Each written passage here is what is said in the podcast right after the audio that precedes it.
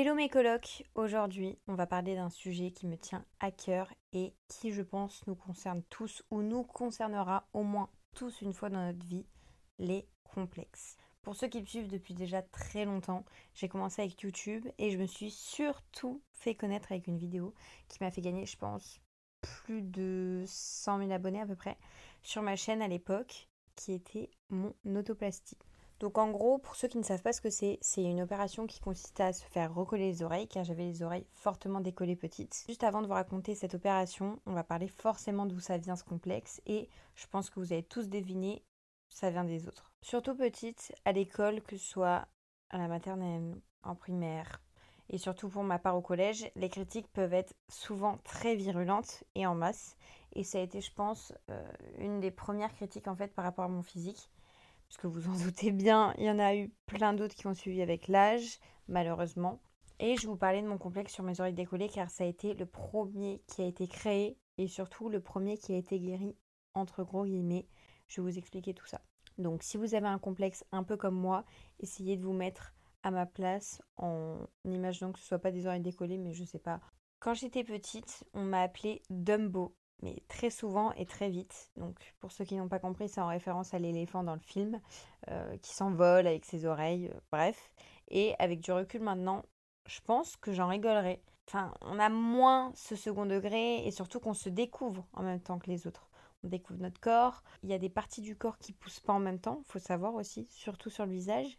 On n'a même pas en fait le temps de s'accepter, de se regarder ou de voir son corps grandir. Que les critiques sont déjà là prête à te ruiner l'image que tu as de toi, alors que tu t'es même pas découvert encore. Parce qu'à cet âge-là, on ne se rend pas compte de l'impact des mots, que parfois on puisse devenir matrixé par des phrases entendues, qu'on va sans cesse se répéter encore et encore, et on va même se les amplifier. Moi, j'étais cette petite fille-là qui se répétait sans cesse qu'elle n'était pas belle, avec ses oreilles décollées, et que personne ne voudrait de moi en fait, tant qu'elles étaient là. En sixième, je décide de prendre rendez-vous avec un chirurgien à Nice. Je supplie mes parents, franchement, pendant des mois et des mois, ils acceptent enfin. Il faut savoir que c'est une opération très courante chez les jeunes ados. C'était ma première opération de toute ma vie. Alors, le rendez-vous, c'était pas très bien passé. J'avais hyper mal parlé à ma mère parce que j'étais tellement stressée de savoir qu'est-ce qu'il allait me dire que ça s'est trop mal passé et le chirurgien m'a donc conseillé de revenir dans un ou deux ans quand je me sentirais enfin vraiment prête à endurer déjà la douleur, la pression et le stress de tout ce changement. Pleurer devant son miroir et supplier ses parents de ne pas sortir car on sait qu'on va se faire critiquer en arrivant, c'était ça ma vie. Ne pas s'attacher les cheveux de peur qu'on voit que ça. Donc quand j'allais courir, quand j'avais des cours de sport, qu'on obligeait à m'attacher les cheveux, c'était compliqué. Quand j'allais à la danse, que je faisais un spectacle à la fin de l'année, que je devais m'attacher les cheveux parce qu'il y a des coiffures obligatoires pour que tout le monde soit dans le même thème, entre guillemets. Bah, c'était dur en fait parce que j'étais obligée et j'arrivais pas à m'accepter. Et en fait, j'étais beaucoup moins avenante avec les autres car j'étais complexée. On a toujours peur que de l'extérieur, les gens ne voient que notre défaut en nous rencontrant. Et même encore euh, actuellement, des fois ça m'arrive, je me dis, oh, la personne elle va voir mon bouton ou le complexe que j'ai, etc. Alors que les gens ne font pas du tout attention. On se rend pas compte quand on est petit mais les gens en ont vraiment rien à foutre, c'est le cas de le dire. Toi, tu vas être obstiné par ton complexe alors que les gens ne vont même pas remarquer. Enfin, c'est surtout en grandissant, parce que quand on est petit, les gens remarquent et te font des remarques sur tes défauts, mais quand on est grand, les gens s'en foutent. Il se passe un ou deux ans, et à 13 ans, je reparle d'opération à ma mère, parce que c'était plus vivable pour moi. Je pensais qu'à ça, je me sentais pas ok avec moi-même, tant que j'avais mes oreilles décollées. Le rendez-vous se passe très bien, on programme une opération et c'est parti pour l'aventure. Je parle d'aventure car pour moi, cette opération, ça a été vraiment une étape hyper importante dans ma vie. J'ai l'impression que ça a tout changé, sincèrement. Si vous voulez en savoir plus d'ailleurs sur le déroulé de l'opération, etc., je vous conseille alors d'aller voir sur ma chaîne YouTube Luan.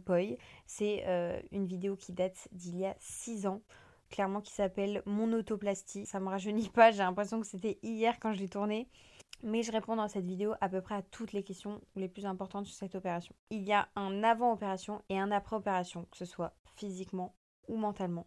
Physiquement, car mon défaut selon moi avait été corrigé, car je ne l'ai pas précisé, mais il me semble qu'il y a une chance sur deux que une des deux oreilles se redécolle ou que même les deux se redécollent. Donc j'avais un énorme soulagement en fait de pas retourner sur la table d'opération. Au-delà du physique, mentalement, cette opération elle a changé ma vie. Et je pèse mes mots quand je vous dis ça. Je fais pas une promotion de la chirurgie ou autre parce que c'est pas du tout mon but, car ça n'a même rien à voir, car j'étais tellement jeune que je me posais même pas la question si j'allais un jour accepter ce complexe ou non, puisque pour moi c'était catégorique, je n'accepterais pas. Parce que quand on est jeune, on n'a pas ce recul-là non plus. Mais oui, au-delà de ça, ce complexe, tu ne le changes pas en faisant du sport, en ayant une bonne alimentation. Il n'y a que l'opération qui peut changer les choses. Beaucoup de fois, je me suis demandé si c'était plutôt un caprice à l'époque si c'était nécessaire. Et avec du recul, franchement, c'était primordial. Franchement, c'était primordial pour mon développement dans la société actuelle. C'est horrible à dire ça, mais ça a été mon cas. Car à 13 ans, si je n'étais pas comme les autres voulaient, je n'étais qu'un rien. En tout cas, c'était vraiment comment je voyais la vie. J'étais la petite fille qui traînait pas avec les populaires, qui n'était pas jolie, du moins qui se sentait pas jolie et qui avait pas beaucoup d'amis. J'étais la petite fille réservée, avec deux trois copains. En vrai, j'étais heureuse comme ça. Mais je me sentais pas bien avec les autres. Je sais pas comment expliquer. Parce que j'avais pas confiance en moi tout simplement. Et après l'avoir fait, je me suis sentie changée dans le sens où je me suis plus ouverte aux autres. Car clairement, ça m'a fait un peu prendre confiance en moi.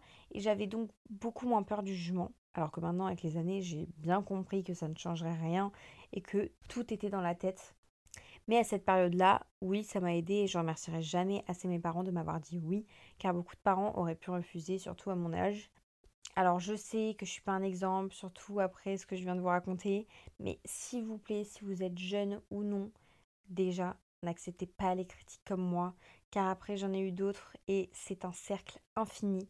À partir de là, il faudrait tous refaire vraiment. Et en plus de ça, quand tu commences une opération, tu te trouves forcément juste après un autre défaut et c'est un cercle infini. C'est pour ça que quand les gens souvent ils commencent la chirurgie, ils ne s'arrêtent pas. Mais au-delà de ça, sans rire, je suis pas le genre de personne à donner des leçons. Je pense que euh, vous n'écoutez pas mes podcasts pour ça, vous ne me suivez pas pour ça.